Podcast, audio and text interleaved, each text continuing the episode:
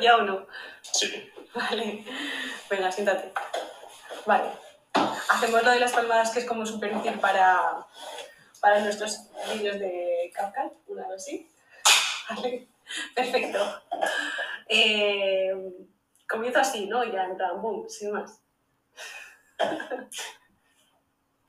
Vale. Bueno, buenas tardes de nuevo. Hola. No, no me gusta este saludo. A ver, eh, No me gusta saludo. dirígete a la cámara, dirígete a la audiencia. Ya, pero me tengo, me tengo que crear un saludo. Un saludo en plan. Buenas a todos. Aquí estamos con un nuevo podcast. Vale, ya, ya sé cuál es después. Pues esto. Vale. More than welcome, un día más, otro podcast más. Iván, bienvenido, un Hola. placer.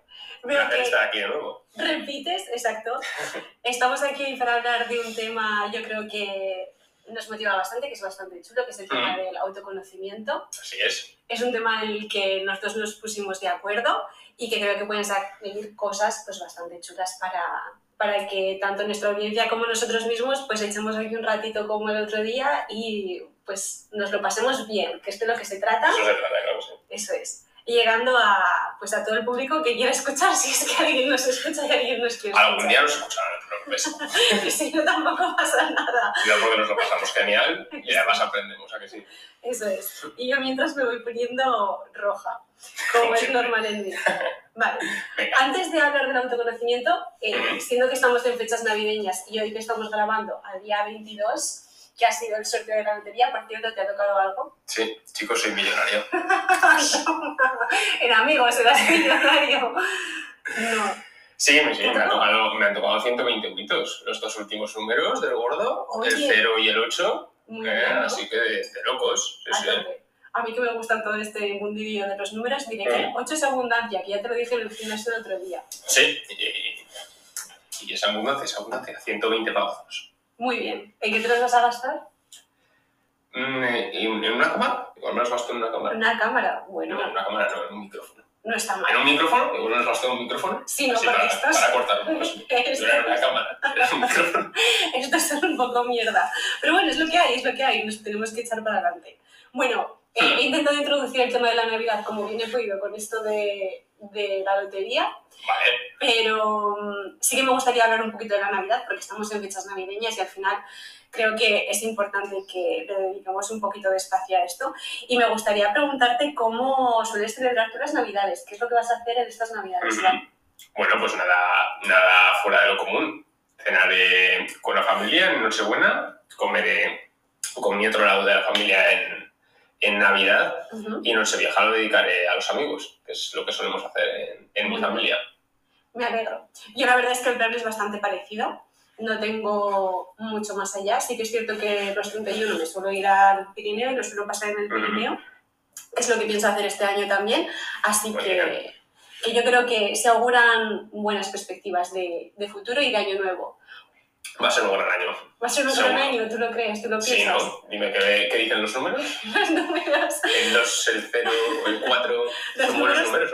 ¿no? Ostras, pues te puedo soltar una parida bastante interesante que vi el otro día por TikTok, que además Sí. te lo hice en el gimnasio, y que todo el mundo que nos esté escuchando, que sepa que el día 24 hay que cenar con una prenda de color verde Ah, sí. y el día 31 hay que cenar con una prenda de color rojo. Y te preguntarás, ¿y esta parida por qué es así? Bien, pues te lo voy a explicar. Resulta que para el año que se avecina en el horóscopo chino, entramos en el año del dragón. Es que China manda. China, bueno, no sé si China manda, pero para ellos va a ser el año del dragón. Entonces, Ah. lo que dicen para este augurio de buena suerte es que comiences el año del dragón con los colores rojo y verde, porque son los colores del propio dragón que ellos tienen en su, en su horóscopo. Bueno, creo, después de esta parida, pasamos al siguiente Aprendemos cositas nuevas. Tal cual. Bueno, yo me considero no supersticiosa, pero sí que me gusta, pues oye, interesarme por estos temas y es lo que, lo que he hecho así que mi tiempo y en TikTok, Iván, ¿qué te parece? Fatal. Hay que autoeducarse para no consumir contenido en TikTok. Totalmente. Vale. Hablando de tradiciones, hablando de China, eh, ¿te llama la atención alguna tradición navideña de estas que se llevan últimamente, que no son como las que nosotros conocemos en España, por ejemplo, ¿eh? Bueno, que Cataluña es España, pero yo me estoy metiendo en un berenjena bastante heavy. Tranqui. O sea, aquí se puede hablar de todo. Pero ellos, por ejemplo, tienen lo del cagané, que se llama así, ¿no? Lo del, lo del tronco este. No sé de qué me hablas, cuéntame. Que sí, sí Soy un sabes. ignorante de la sociedad catalana, Sí lo por lo sabes. que sea. Bueno, pues en Italia, que tienen como una bruja no para celebrar las navidades. Así, Sí, ¿no lo sabías? No. Pues te voy a informar. ignorante, de verdad. Bueno, Iván, pues que sepas y que toda nuestra audiencia sepa que me he puesto a dedicar cinco minutos de mi tiempo a ver cómo eran las diferentes tradiciones del mundo en Navidad. Y te contaré que en Filipinas celebran, de hecho es que lo estoy mirando en internet ahora mismo y lo estoy leyendo, ¿eh? pero en Filipinas eh, lo celebran con farolillos de papel. Entonces lo que hacen es encender, ¿has visto las típicas películas? Sí, sí, sí, sí. Pues esas, donde te pones el farolillo y lo, lo sueltan, ¿no? Al y lo cielo. sueltan tal cual. Ujú. Luego, en Austria están súper locos porque lo que hacen es soltar como un demonio que vaga por las calles asustando a los niños y castiga a todos los que se han portado mal. Y claro, aquí en el artículo dice que esto eh, se confunde con eh, Halloween, pero que no, que es que este diablo o este diablillo es el enemigo de Santa Claus y que lo ayuda a castigar a los niños que se portan mal. Y en Japón, enlazándolo con lo del año de nuevo, eh, con el año de con el año nuevo, perdón, chino, dicen que celebran la cena de Navidad con KFC, es decir, que comen pollo frito, porque para ellos, claro, ese día no es Son- importante, Son sus costumbres y hay que respetarlas. eso es para ellos, ese día no es importante y que lo que Ajá. hacen es eh, Pollo frito. pollo frito, KFC, ¿qué te Muy bien. Riquísimo. No es De sponsorizado. hecho, yo, yo no, lo, no lo firmo porque mi madre cocina muy bien, pero, pero me comería un café. No, un, café, un KFC no te comerías porque está frito. Bueno, Tú, Para tú- una tú serías más especial, sano. sí. Tú serías más sano seguro, que me metes palitas en el gimnasio que no son normales. Exagerada. Bueno, eso es lo que te puedo contar, lo que he visto yo desde aquí. ¿Interesante? ¿No interesante? Bueno, que la audiencia, de- que la audiencia decida si es interesante o no es interesante. Em, no sé qué más cosas decirte de la Navidad. Me gustaría preguntarte también que si tuvieses que hacerte la lista de los Reyes Magos, ¿qué sería lo que pedirías en tu carta de los Reyes Magos de este año? ¿Qué te Cartita de Reyes Magos. Sí, Pues mira, vale cualquier cosa. O sea, no tiene por qué ser cosas materiales. Puede ah, ser, no. puede ser eh, la paz en el mundo, yo qué sé, pero me lo estoy inventando. Pues a ver, yo es que no soy de pedir cosas, yo soy de ganarme las cosas por mí mismo. Pero mira, ¿qué pediría? Eh, necesito unos cascos. Ujú. Me me has dicho que no quiero nada cosas materiales. Yo te, yo te pido cosas materiales. Unos cascos, apuntamos. Me pediría salud absoluta. Una máquina de café. Una máquina de café de grano, importante. ¿Qué- ¿Cuándo me lo has dicho? ¿Hoy o ayer? Lo yo es que se lo digo, se lo digo a gente todos los días. Es que tengo, a ver si alguno, a ver si alguno pica, es demasiado cara como para que me la regalen, pero a ver si alguno pica y me compro una cafetera de grano. Yo estoy atenta y sé que te mola Yo estoy, muchísimo el yo estoy café. a esto de calentarme y comprarme una. Pero ¿de dónde te viene a ti ese hobby del café? Me encanta. Pero no, no sé, ¿por qué- no sé de dónde me viene. ¿Dónde ha sido el mejor sitio donde has tomado café tú? Mm. No sé decirte. No, no tengo un café preferido, un café favorito. Pero mira, el otro día me tomé uno en el bar de la Antilla, que te he dicho que tenía una, una taza que me ha encantado, de Sí, Horus. sí. A pedazo de café. Sí, Espectacular, me encantó, sí. tenemos que ir. Igual tenemos que hacer una Igual tendríamos, igual tendríamos que ir a, ir a Japón, ir a Colombia a probar cafecitos, Hostia. ir a Arabia. Empezamos mejor por Zaragoza primero y luego ya vamos a... ¿Rutas de café por Zaragoza? Me parece una fantástica idea. Escúchame, eh, pues que sepas que yo tengo tanto nivel de obsesión mental cuando eh, me da por comer una cosa que lo que Sí. hago es ir a todos los sitios que puedo a comer esa comida y luego me quedo con el mejor. Y eso lo tengo para todo tipo de comidas. Es decir, eh, me pasa con la comida india. La comida india la he comido en muchas partes en Portugal, en Francia y en España. Y te sabría recomendar y decir dónde está la mejor comida india, o por lo menos que he comido aquí en Zaragoza. ¿Cuál sería? ¿Cuál sería? Eh, eso te lo, ya te llevaré y me lo, y me lo dices. Vale, Y lo mismo me pasa con las italianas, me con todas. O sea, me obsesiona, me da una temporada que como muchísimo de una cosa Y esa cosa la tengo que probar en todas partes. La, por ejemplo, la, la italiana, el sitio que más me gusta para comer eh, pasta italiana en Zaragoza se llama Partenope. No sé si lo Sí, conoces. sí, lo Vale, que lo hacen a, como a, bueno, no a A, mano, pero a sí, mano, artesanal, ¿no? Más, más casero, sí, sí. Bueno, pues ese sitio me gusta mucho. Y si alguien conoce otro sitio de pasta o sitio de Yo de alguno- pizzas, de pizzas ¿Cuál? tengo Pizzería da Claudio, la mejor de España. Ah, ahí, ahí has trabajado además, ¿no? Ahí trabajé, pero no lo digo por eso. Lo digo porque están buenísimas, de verdad. Pero, pues, ¿sabes lo que me pasa a mí con esas pizzas? Que no me, o sea, me gustan mucho, Sí, pero, Pero la- tienen un pero. sí, pero la masa, Sí. Eh, te diré que no es de mis favoritas. ¿Pero por qué? Porque la pillas fría, igual. No, ¿Pides a domicilio? ¿Te porque me buscar? gustan más las que son como con el borde más rellenito. ¿Más gordo? O sea, ¿O cómo? Sí, sí, como, Ah. con, como con más miguita. ¿Así? Sí. ¿Más estilo telepi? No más estilo Partenope. Las Partelope. ¿Que sí o que no? No. No, no. Joder. No puedo decirte. Pues entre las pizzas y el café no nos va a dar tiempo de más. Prioricemos. Prioricemos, eso es. Mm, tengo aquí una pregunta escrita que me gustaría hacértela, que es, ¿cómo crees que las navidades pueden ser una oportunidad para reflexionar y establecer intenciones para Año Nuevo? Y a esto me quiero referir cuando la gente en navidades se hace las típicas propuestas o proposiciones de Año Para el Nuevo siguiente año, que para el duran dos semanas año, normalmente. Que duran igual dos semanas. Las Sí. mías suelen durar todo el año, porque soy una Porque persona eres cumplidora. constante, disciplinada. muy bien. No le estoy pagando por detrás, ¿eh? ni nada por el estilo. Él sabe que yo estoy No, constante. no. Ah, Me está aguantando el ritmo del reto de ir 100 días al gimnasio. que- ¿Cuántos, pero tú cuántos días llevabas? ¿35 hemos dicho esta mañana? Esta mañana 35 han sido. ¿Y cómo te sientes? De maravilla. Una vez he cogido el hábito, es ya como desayunar. Lo hago todos los días por costumbre. ¿Te, te sigue costando madrugar o te cuesta menos? Me cuesta bastante menos. ¿Sí? Me sigue costando un poco, pero me cuesta bastante menos que el primer día. Sí, sí. Yo te diré que a mí lo que más me cuesta es el apagar el despertador por primera vez y Mm. levantarme de la cama y poner el pie en el suelo. Una vez hago eso, ya todo lo demás va rodado, pero el venga, levántate Ujú. es lo que igual más me cuesta. Claro, sí, sí, sin duda. Porque, eh, bueno, ¿a qué hora te despertabas tú? Yo, mira, lo que hago es ponerme la alarma a las 5. Cuéntame- Es que soy un Vale, jeta. cuéntame tu, tu morning routine, tu rutina de mañana, ¿qué es lo que haces? La rutina de por la mañana, vale, te lo segundo encantado. Mira, yo me. Alarma, 5 de la mañana. Me despierto, no me despierto a las 5. Es que me despertaré 5 y 20, 5 y media porque la pospongo, porque soy un jeta, no lo es. Me despierto, me preparo un cafecito, el primer café del día. Me voy al gimnasio, estoy contigo un rato entrenando, ¿Te lo vuelvo pasas a bien? casa, ¿Te lo pasas bien? me paso, me paso espectacular. Yo lo paso muy mal, pero Iván se lo pasa bien. Conmigo, yo, yo disfruto con el sufrimiento ajeno. No, en realidad no me hace sufrir. No, No, no. Te- eres buen entrenador. Me lleva a una tabla lo sé. y todos los días hacemos lo que nos toca.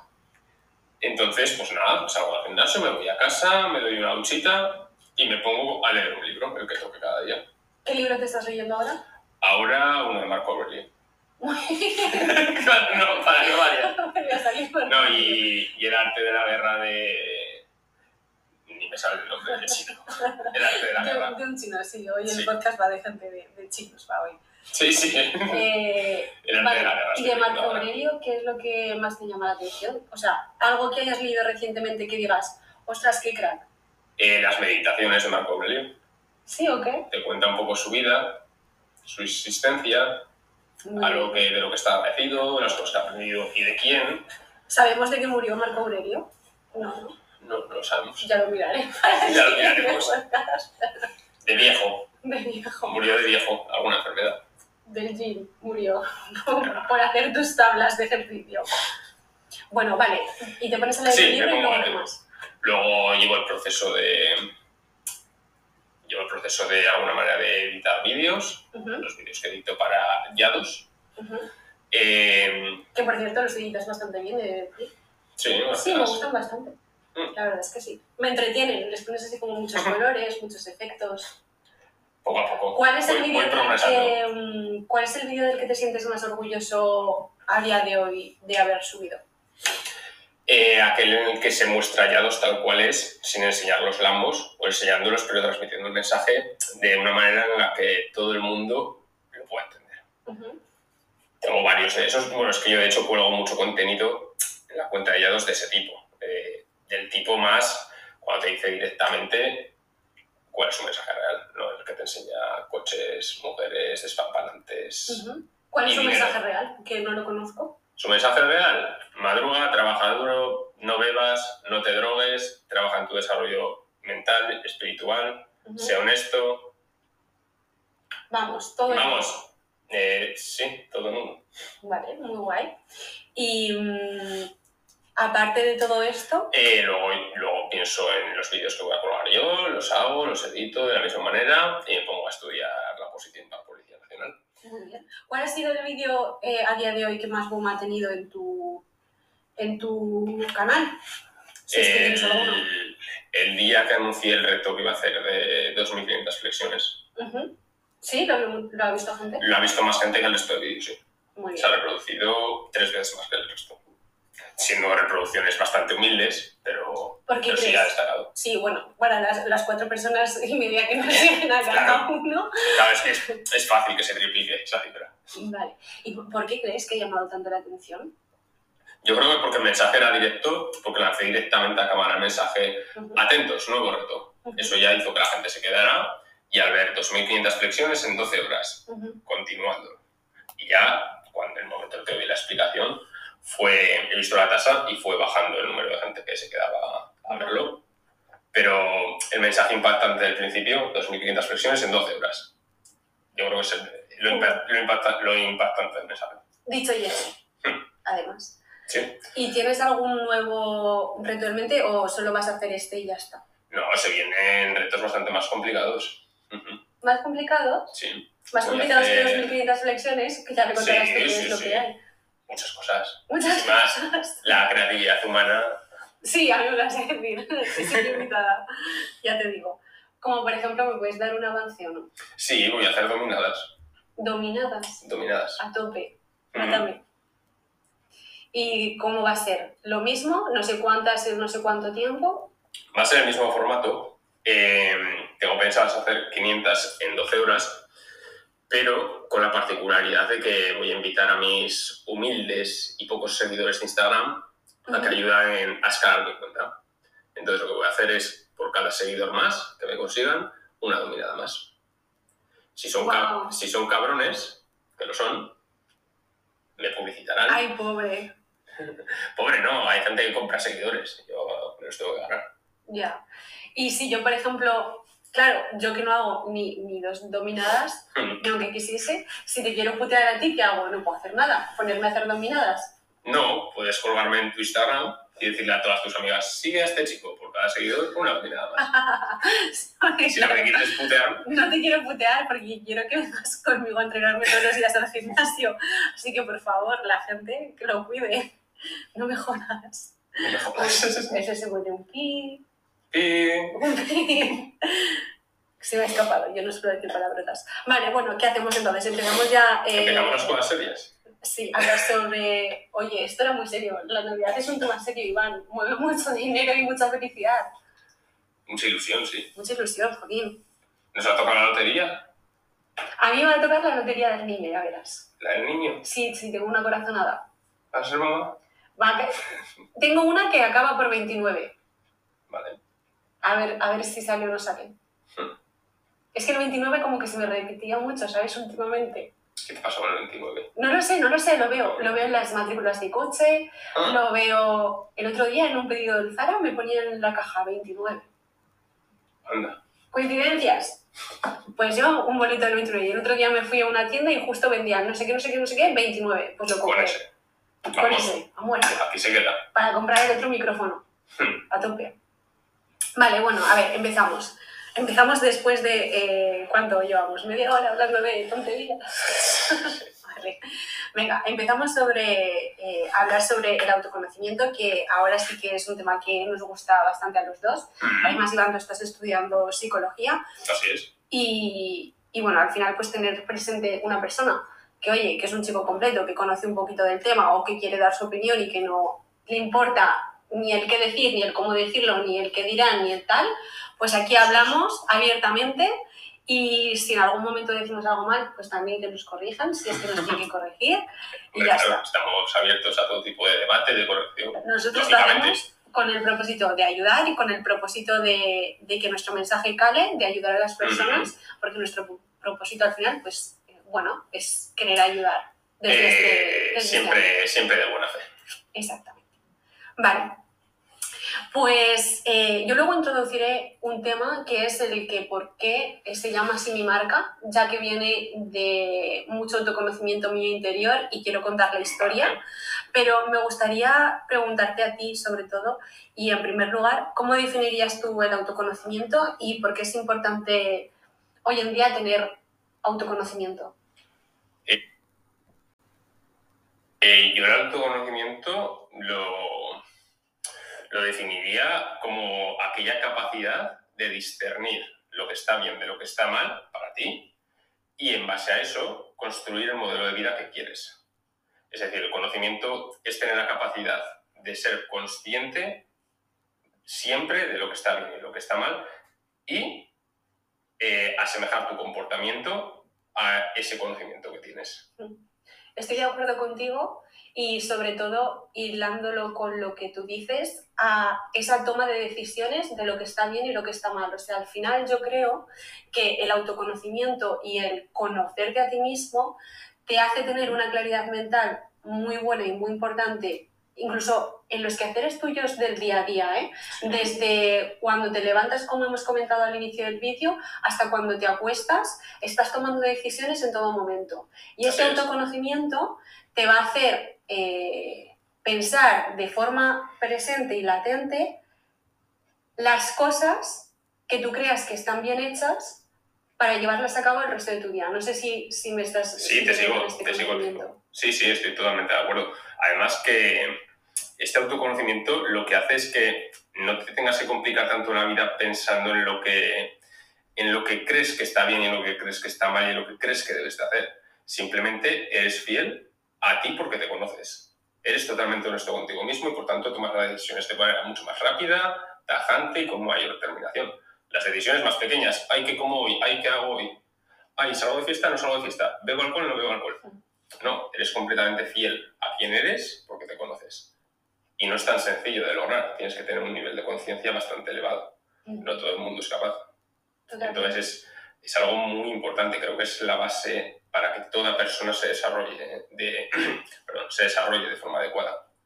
Y no tanto en decisiones rápidas o no rápidas, sino en decisiones fáciles o difíciles, porque yo hay muchos días que me levanto con el pie derecho y que tomo decisiones pues muy rápido y pues me va bien, pero otros días que igual no me levanto con el pie derecho, me levanto con el izquierdo y estoy, pues no lo sé, de mal humor, asqueada, o que mi día me levanto con el día, no sé, nublado, gris, difícil. Sí, Pues en esos días que me cuesta más tomar decisiones, el tener esa toma de conciencia y autoconocerme a mí misma me sirve mucho para seguir la guía de los pasos que quiero seguir, aunque mi mente esté nublada, ¿no? O sea, claro. tengo la visión de cara a futuro, por dónde quiero ir y cómo tomar las decisiones para llegar, aunque no tenga esa fuerza ese día que me hace falta. Qué bueno. Bien, sí, sí, yo suscribo tus palabras completamente.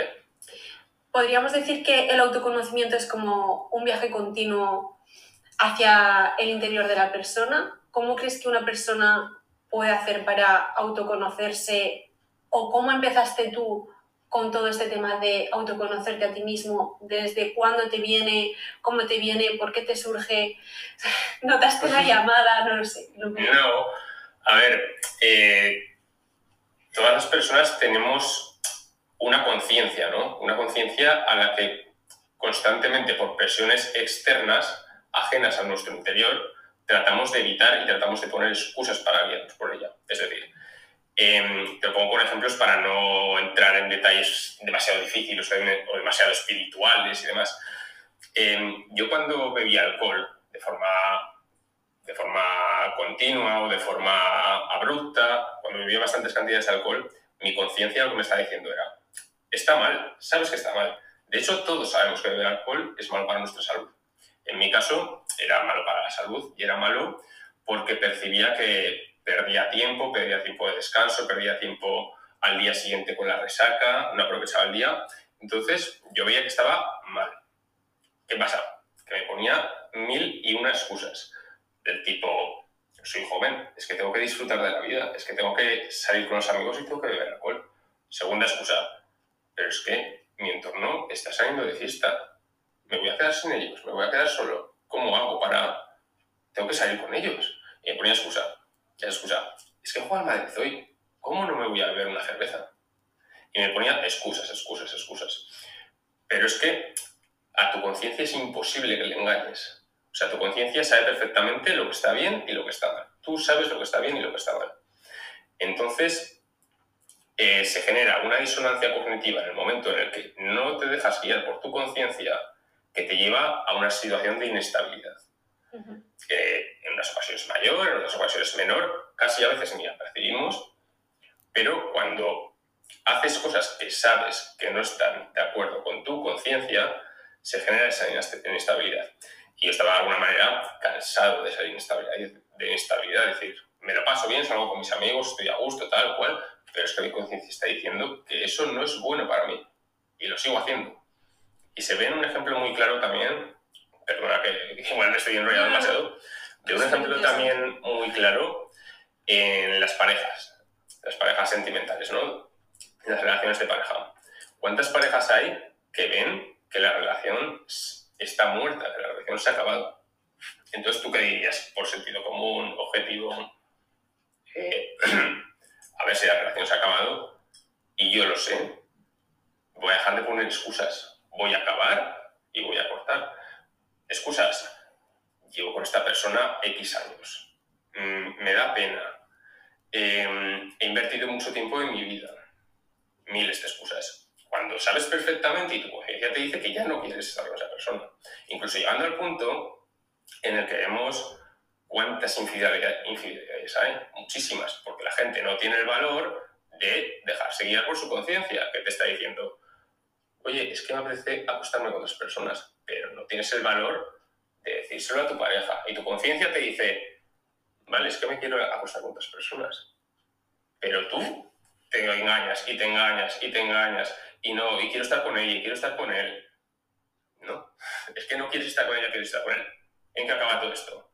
En que una noche se te acerca alguien que te llama la atención, que te gusta, y ¡boom! Caes. ¿Por qué? Porque no te has dejado guiar por tu conciencia y porque no has tenido lo suficiente para decirle a tu pareja lo que sientes. Entonces, el autoconocimiento nos lleva a dejarnos guiar siempre por nuestra conciencia. Es algo complejo, porque estamos, estamos somos como ovejas al final, que nos dejamos llevar un poquito por el rebaño. Pero por eso es tan importante el autoconocimiento, para saber comportarnos conforme a nuestro ideal, no conforme a lo que desde el exterior nos pueda influir. Estoy de acuerdo con la mayoría de cosas que has dicho, incluso con lo de las parejas, pero sí es cierto que tú, cuando estás en una relación, estás en una relación porque tú a esa persona la eliges conscientemente todos los días de tu vida y eliges creerla todos los días de tu vida. Y ahí van a estar las tentaciones también. Y que a ti te apetezca o que tengas un pensamiento, que una cosa es que tengas un pensamiento puntual y otra cosa es que tengas un pensamiento repetitivo durante meses que lo quieres hacer. Pero hay que aprender a discernir o a tomar la decisión de, oye, yo elijo querer a esta persona todos los días, pase lo que pase. Y luego tú eres libre de querérselo decir o no, o de saber cómo la otra persona se va a tomar esa información que tú quieres decir y decírselo de una manera u otra. Estás jugando con esa persona ya, ¿eh? en el momento en el que te planteas lo que esa persona puede sentir. Bueno, pero si es tu pareja y la quieres y tú no sabes si tienes ese pensamiento de forma puntual o de forma repetida. Claro, es que tienes que aclarar ese pensamiento. Vale. Lo primero es saber que ese pensamiento es claro.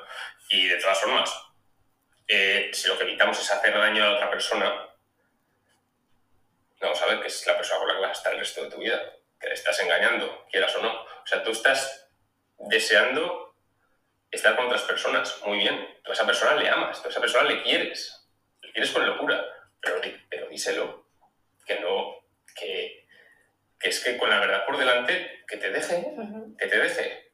Pero si tanto le quieres, no le engañes. Bueno, al final es que todas las relaciones se separan, Iván. Y hablamos dos personas, Pero por eso se paran, porque, porque falta muchísima honestidad. falta sinceridad. Sí, y falta decir, Bueno, no. y falta no ocultar absolutamente Pero es nada. que luego, aunque tengas sinceridad, oye, pues si se acabó la relación es que se va a acabar Claro, claro, igualmente. O sea, claro, claro, o sea, es- el final pero- es que se va a acabar la relación Pero ¿cómo se acaba? Que yo lo- pero ¿cómo se acaba? Ahí Bueno, está. de una manera diferente. Hombre, de una manera mucho mejor. Si yo...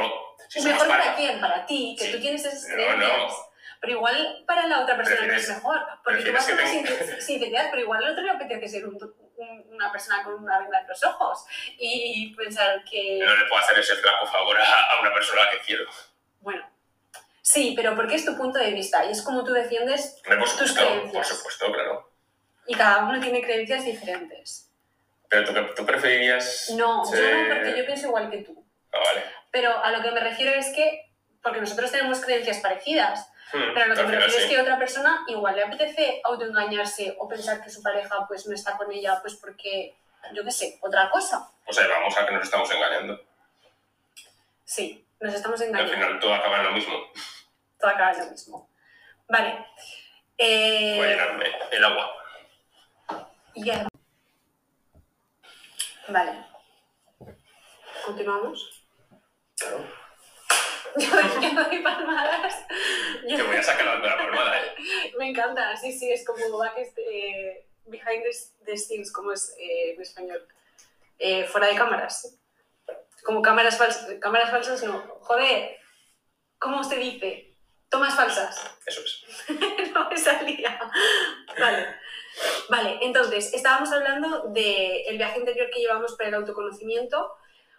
Jolín, es que me has empezado a enlazar unos conceptos con otros de forma súper rápida y me acuerdo que, que te quería con- comentar algo de algo que has dicho, pero no me viene a la mente. Entonces, voy a pasar al siguiente tema, que es entender el autoconocimiento como ese espejo de la realidad, ¿no? Que a menudo pues nuestras reacciones y respuestas a situaciones externas pueden ser un reflejo de nuestro mundo interior.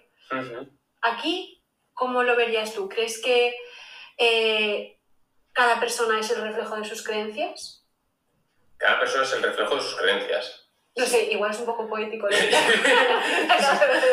Cada persona es el reflejo de lo, de lo que cree. Hombre, por supuesto, claro. Es decir, eh, a ti te han educado, te han educado, nos han educado a los dos igual, para, para saber que 2 más 2 son 4, ¿no? Sí. Entonces hemos interiorizado que 2 más 2 son 4.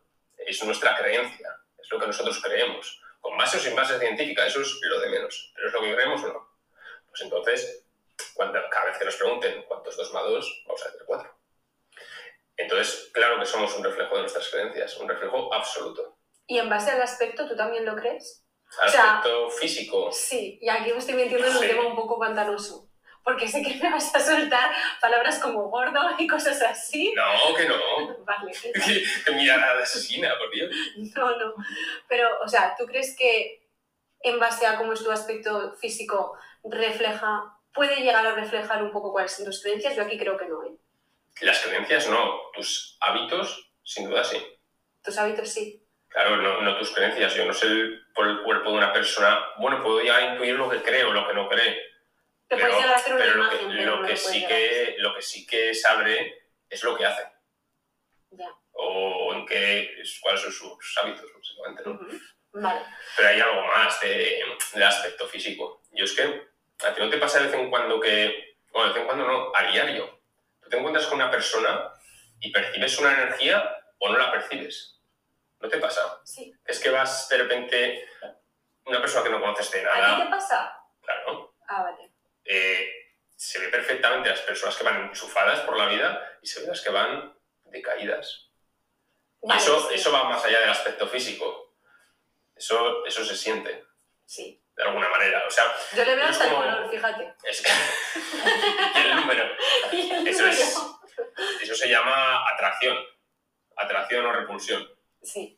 Pero eso es por el nivel de. Que, bueno, volviendo a las No, creencias. no, eso, a lo eso, eso lo percibimos todos realmente, aunque no seamos conscientes de que lo percibimos. Pero se percibe. Yo Es que realmente no nos damos creo que las creencias profundas que tú tienes o lo que tú estés pensando internamente real que la otra persona no las puede llegar a ver o a percibir, Sí. pero que lo expresas de tal forma, no sé de qué manera, pues por el aura o por lo que sea, que la otra persona sabe perfectamente si estás pensando en él de forma positiva o negativa. Es como esa intuición. Tú lo llamas de otra manera, yo lo llamo Sí, ¿Y no intuición. te ha pasado que hay personas que te caen mal sin saber por qué?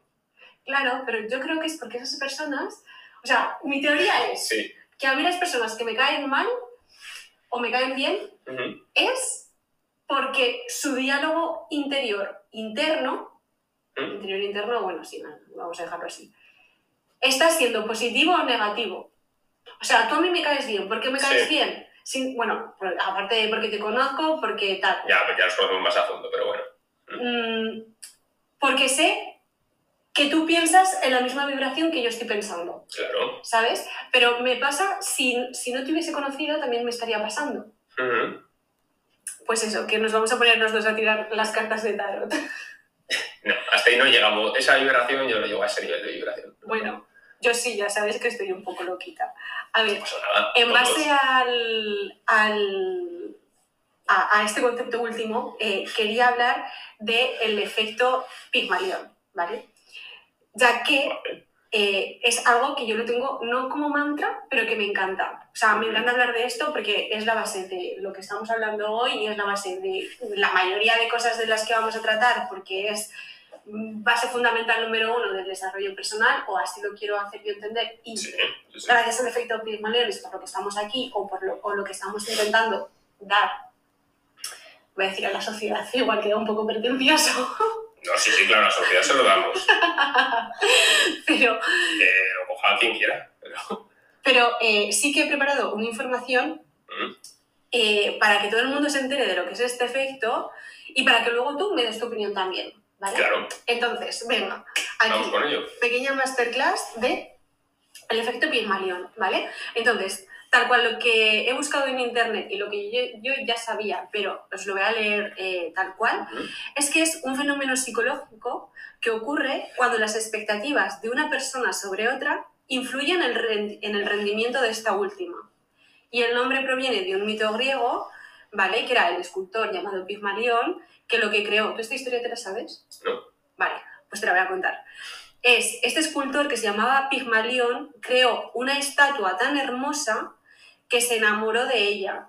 Y su amor y creencia hacia esa estatua fue tan fuerte que finalmente se convirtió en una mujer real. O sea, Ujú. su mente de, Creo. de- de creer eso tan fuertemente, aunque fuese una estatua, pero Sí, él sí. lo creía, se convirtió para él en una mujer real. Ajá. ¿Sabes cuál era el nombre de esta estatua? Pues dímelo. Galatea, que es como me llamo yo en Instagram. Es que soy una romántica, soy una poetisa, ya lo sabes. Bueno, entonces, vamos al, al medio. La definición, ¿qué se podría decir entonces que es el efecto Pigma- eh, Pigmalión?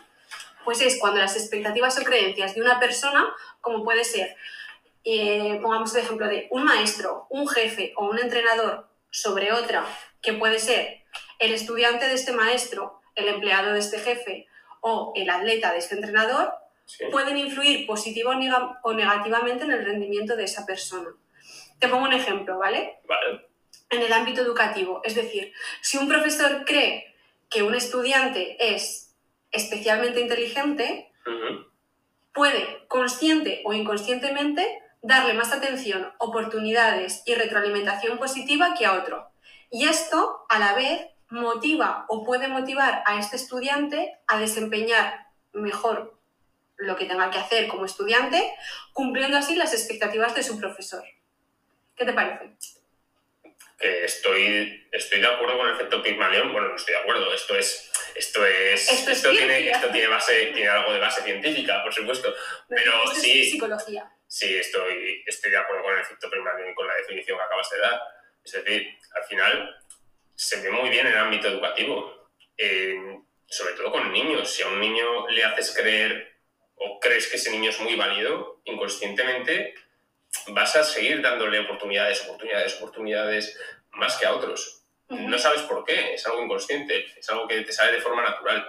O, mira, yo soy entrenador de niños. Eso te iba a preguntar, si te ha pasado a ti, o tú como entrenador... Conscientemente no, pero puede ser que inconscientemente eh, me caiga mejor, por decirlo de alguna manera más coloquial, un niño u otro y le dé, y le dé más banda ancha, más oportunidades, eh, me centré más en enseñarle a él, sin saber por qué.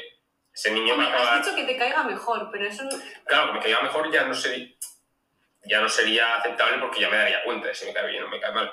Sería inconsciente. De forma inconsciente ¿Y cómo, ¿y cómo crees que es eso? Por lo que darle- hemos hablado antes de esta persona sí que me cae bien y no sé por qué. No, no porque eso es consciente. El, Pigmalión yo lo entiendo como... Bueno, lo entiendo. Eh, me lo llevo más al terreno de lo inconsciente. Vale. De sin saber por qué estás dándole prioridad a un tipo de personalidad. Aquí, Mm, claro, esto no puede servir de excusa para que una persona diga, bueno, pues mira, le he caído mal a mi profesor y no me ha dado todas las oportunidades que me tenía que dar. No, no he recibido de la gente su amor, su... no he recibido su respeto. Eh, no debería de servir. a ver, aquí el artículo sigue hablando sobre el impacto psicológico y es como las expectativas pueden cambiar la autoestima y la autoimagen de una persona gracias a este efecto. Sí, Es decir, que si alguien cree en nosotros, es más probable que creamos nosotros mismos en nosotros, porque la otra persona ya también está creyendo en nosotros, ¿no? sí, porque te ves, te ves reflejado en lo que la gente piensa de ti. Y luego, Esto es algo que puede llegar a ser muy nocivo. O sea, es algo que hay que medir. total, totalmente. También nos habla sobre las implicaciones prácticas que discute cómo este efecto puede ser utilizado de manera positiva, que es a lo que yo quería hablar, en varios ámbitos, tanto en la educación como en lugares de trabajo, como en entrenamientos o rendimientos deportivos, que aquí yo lo pongo en práctica igual más por mi nicho en lugares de trabajo y tú más por el tuyo en entrenamiento deportivo, pero de también cómo esas expectativas negativas pueden tener un impacto perjudicial. O sea, al final digamos que el truco está en creer en la otra persona. Ujú. Siempre hay que creer en las personas. Siempre hay que creer en el potencial que tienen las personas. Ahí voy, No, en intentar sacar el máximo en potencial. intentar sacar lo mejor de cada uno. Eso es. Es decir, si nos fijamos, eh, en esta época estoy haciendo un poquito reconstrucción de mi entorno, viendo de eh, qué puedo sacar de cada uno, hasta dónde puedo influir en cada uno. Me di cuenta de que tengo a gente maravillosa en muchos ámbitos muy cerca. Cosa que antes igual quizá ni había visto. Ah, Es sí. decir, antes, ayer hablé con una persona que tenía muy cerca y que jamás habría pensado que tenía ese mundo interior, que tenía esa forma de expresarse, que tenía esos conocimientos, ese nivel de autoconocimiento que tiene. El chico que Y me has oye, dicho hoy en el gimnasio. Me sorprendió, me sorprendió para bien decir, Mm. esta persona ha estado cerca y no me he dado cuenta hasta que yo he evo- evolucionado de- del potencial que tenía y de que podía darme una clase de vida. Súper curioso, tal cual. O sea que cuando alcanzas tú un nivel de conciencia, aprendes a mirar las potencialidades que hay en cada uno. Totalmente.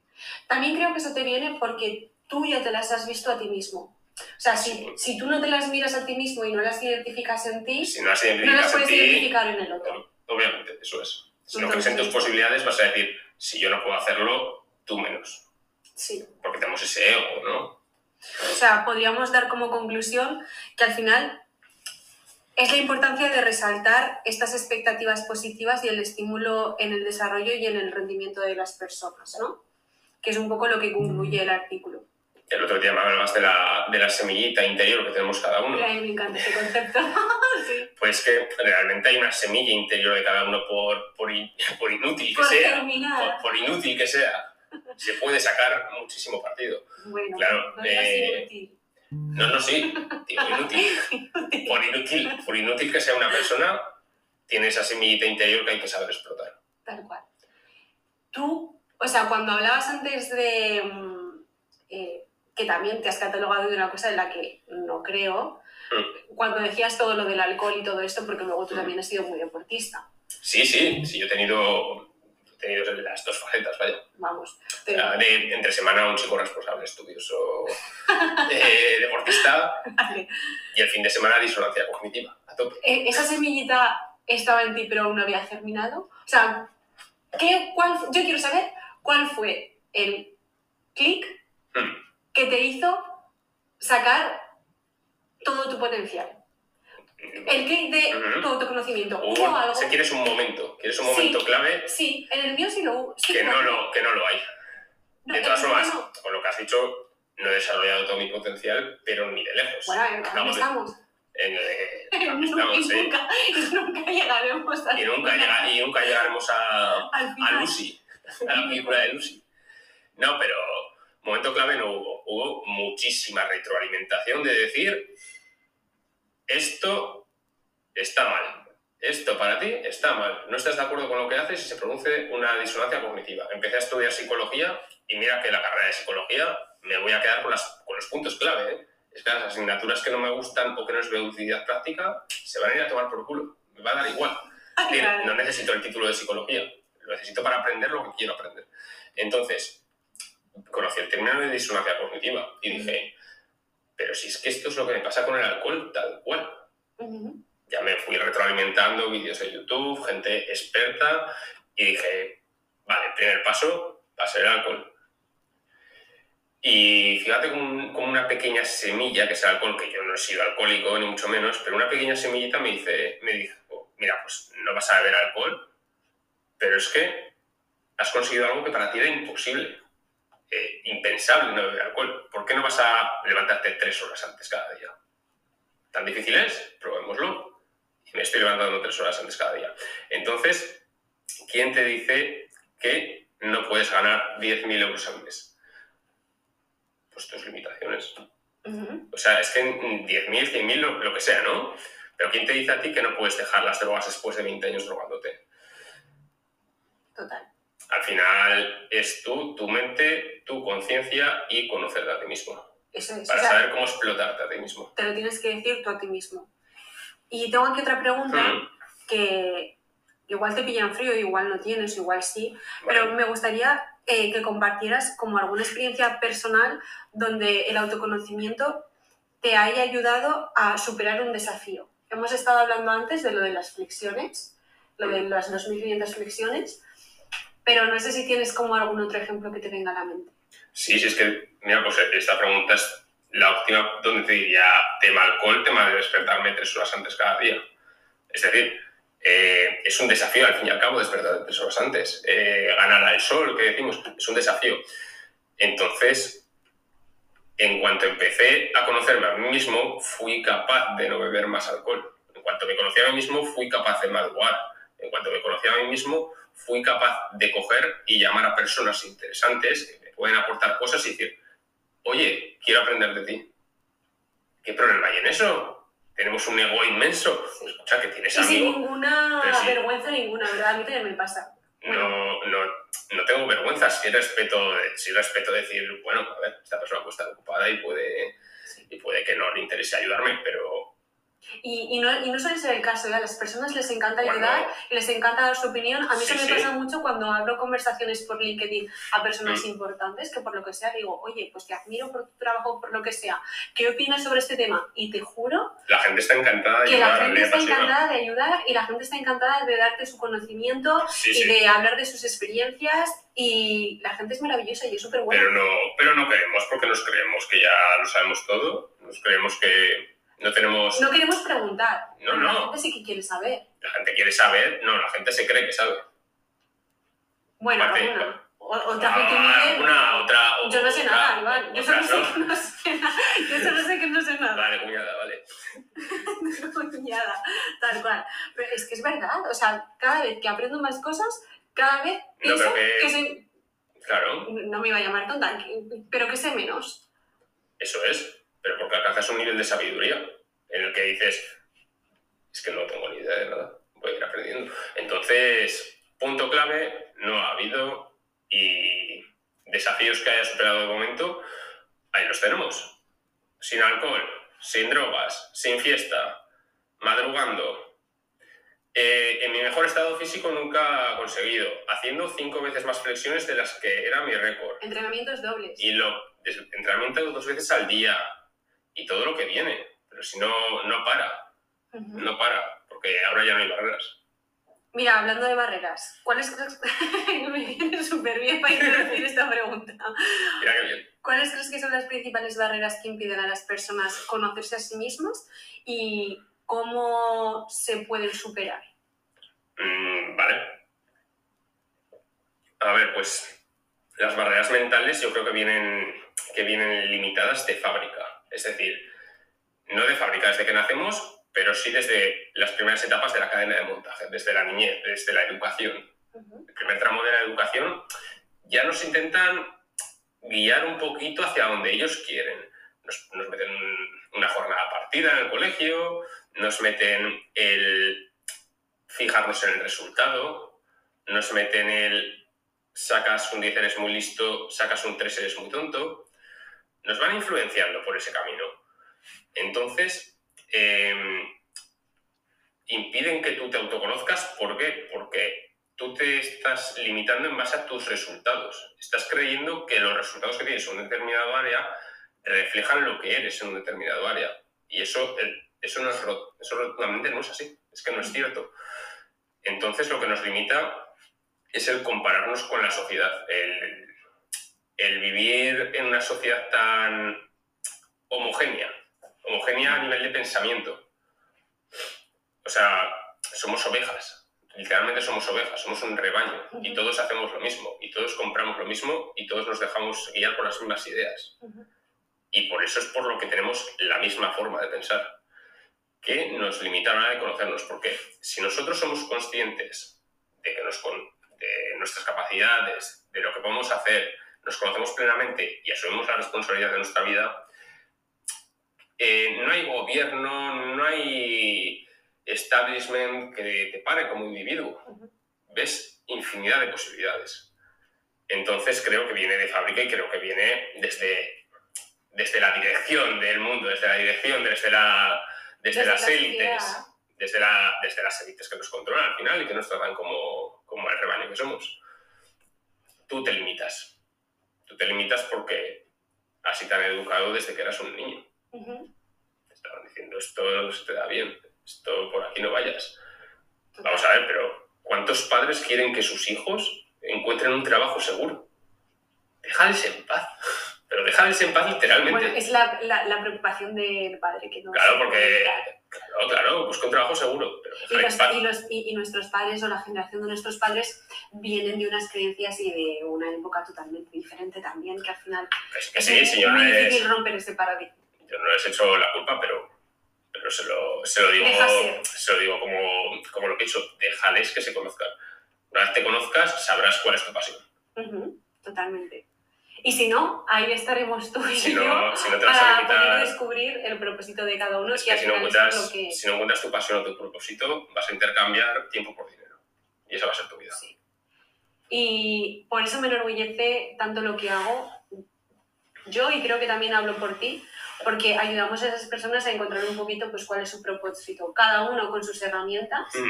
pero yo en mi caso con mi página web lo que quiero lograr y crear es a través de esa metodología o de poner en práctica ciertas herramientas que creo que son bastante chulas, bonitas, creativas de trabajar de forma individual o de forma colectiva, puedes encontrar tu propósito desde el autoconocimiento. Y eso me pone las pilas y me pone súper feliz todos los días. Claro. Y es el motivo por el que, pues a día de hoy, quiero luchar por eso, más allá de que luego estoy trabajando o haciendo otras cosas. Porque hay que comer también. No, no, se vive, no se vive de sueños. Pero sí, creo que es lo que, el motivo que me mueve y el que me hace feliz y creo que tú también lo has encontrado y que por eso es Sí, nuestro, nuestro mensaje el poderlo hacérselo llegar hay a más personas, hay personas que mueren sin saber qué es lo que realmente les ha apasionado. Y es, y es un grave problema, claro. Y es triste. Es ¿Y tú crees triste. que nuestros padres lo saben? El que lo que realmente les gusta. Sí, o que se han, o que se han limitado a... Yo es, o sea, ¿crees que Yo creo que ninguno de mis padres ha encontrado su propósito de vida. Y no es que les haya ido mal, pero no... Esa es no una creo pregunta. que- ¿Tú crees no. que si no encuentras tu propósito de vida te va a ir bien, mal, No. menos bien, menos mal. No, que va, simplemente no vas a ser consciente de lo que, de lo que, de la que es tu pasión. O sea, todos hemos tenido sueños, ¿no? Así bastante irreales. Los, los chicos que jugamos a fútbol nos hubiese encantado ser futbolistas. Es una fantasía que no podemos cumplir. Eso te iba a preguntar. Perdona un momento que te interrumpa, porque esta pregunta me parece bastante interesante. O sea, todas las personas no pueden ser el mejor cantante del mundo, ¿o sí? No, Vale. no, no, eso, pero eso es una realidad objetiva. Ujú. Pero una vez te das cuenta de que tienes 25 años, tienes 35 años, no, no estás cobrando dinero jugando a fútbol, cantando. Encuentra tu propósito de verdad. O sea, ese era tu sueño. Lo que tienes que encontrar ahora es tu propósito, siendo realista, porque el, el propósito tiene que ser realista. ¿Y qué técnicas o prácticas enlazo con una cosa que habías comentado al principio, que yo te preguntaba en el término en inglés del morning, morning routine, que es tu rutina de mañana, que ha sido muy útil que la compartieses pues, para todas aquellas personas que quieren igual empezar y no saben cómo, Sí. a, bueno, pues formarse. Se, se me ha olvidado mencionarte la- el tema de la meditación. Medito durante media hora, Bueno, no, que no te lo he comentado antes. por- Ya lo sabía, porque Ya. me lo habías dicho, pero ya lo sabía. Pero está muy bien que lo comentes eh, así ayer también de- para, Mm. para el podcast. Bueno, la pregunta que me voy por las ramas es, ¿qué Claro. técnicas o prácticas recomiendas para fomentar el autoconocimiento? Más allá de lo que has comentado de la meditación, de leer libros, ¿hay algo que tú sea súper esencial en tu día y que no lo cambies por nada? Yo, por ejemplo, lo tengo muy claro, porque yo sé lo que a mí no funciona, que en este caso es hacer journal o escribir en un cuaderno todas las mañanas mientras desayuno, lo que a mí se me venga a la mente de forma positiva, plasmarlo. Eso, Y eso no me lo puede quitar nadie. Me puedes quitar el Sí. deporte, me puedes quitar el leer un libro, me puedes quitar... Bueno, en realidad la meditación tampoco, porque eso es parte de mi rutina de meditación, pero el journal no me lo puedes quitar. ¿A ti habría algo?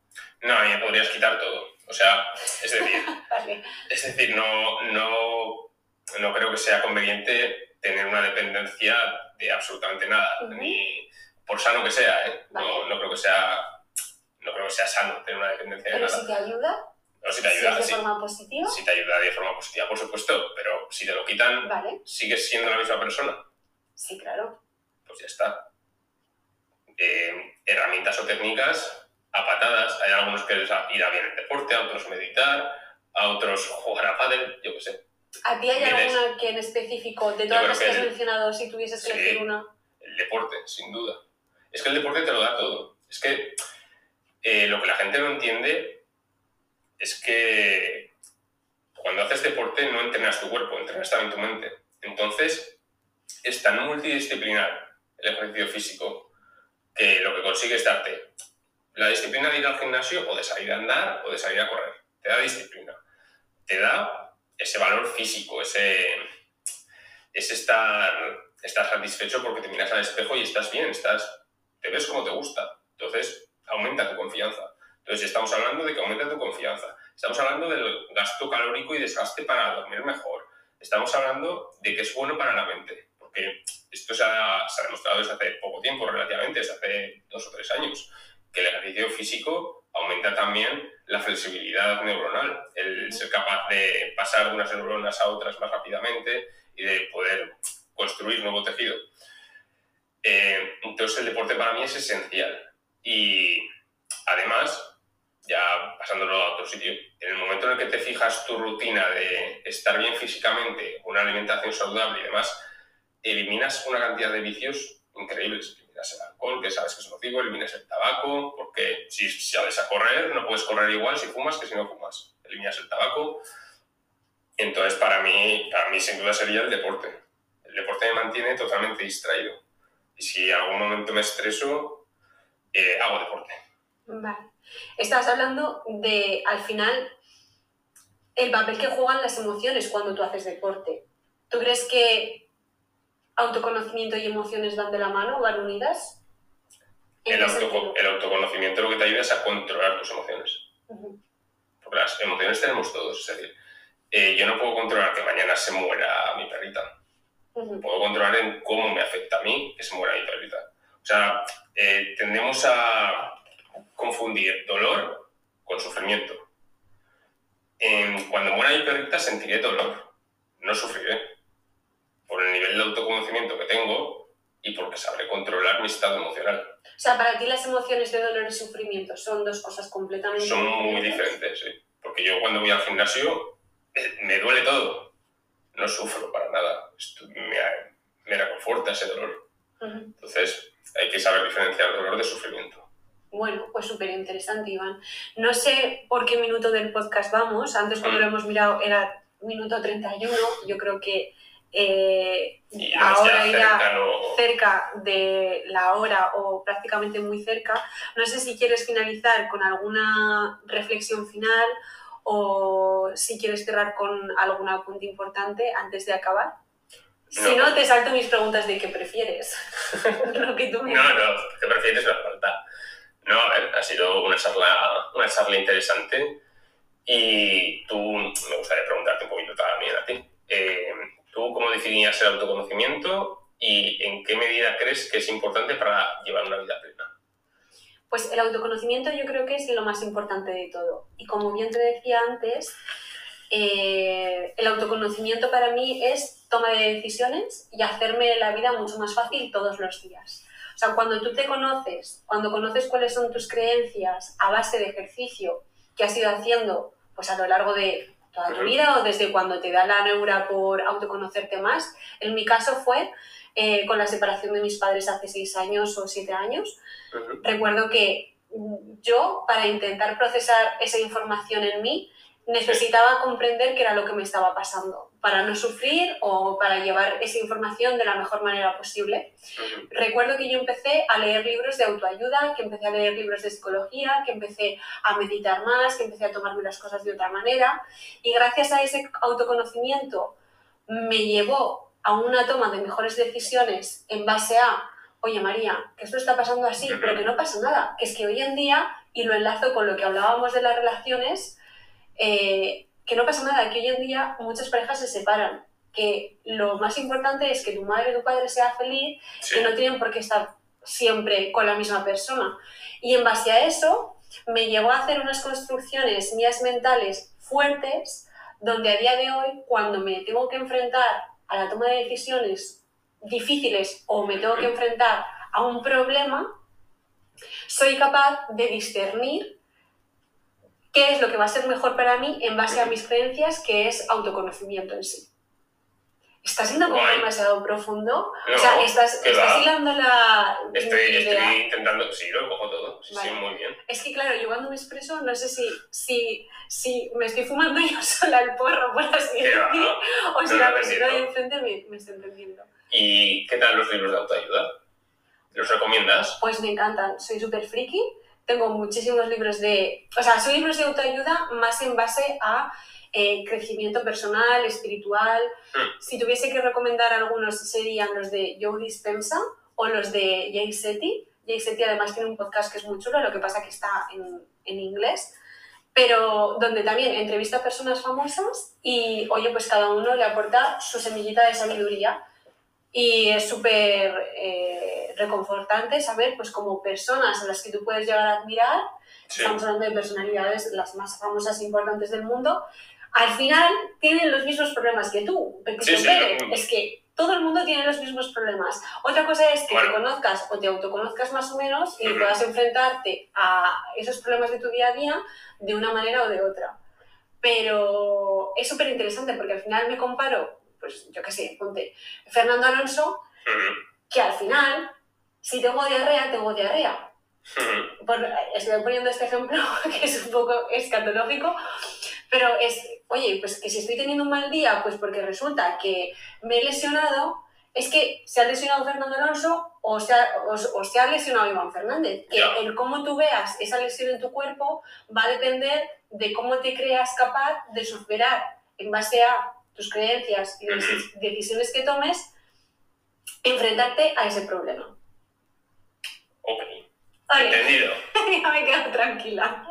Se nos está yendo la luz. Este, esto es- Sí, cortamos ya si quieres. Vale, espera, hay que decirlo de aquí. Ujú. De que hay que cerrar ¿Hacemos con la las palmada? palmadas. Vale. ¿Hacemos la palmada? Bueno. Bueno, ha sido un placer. Un día más. Hasta el siguiente podcast. Si Dios quiere. Hala, muy bien. ¡Hoy! Eh, Iván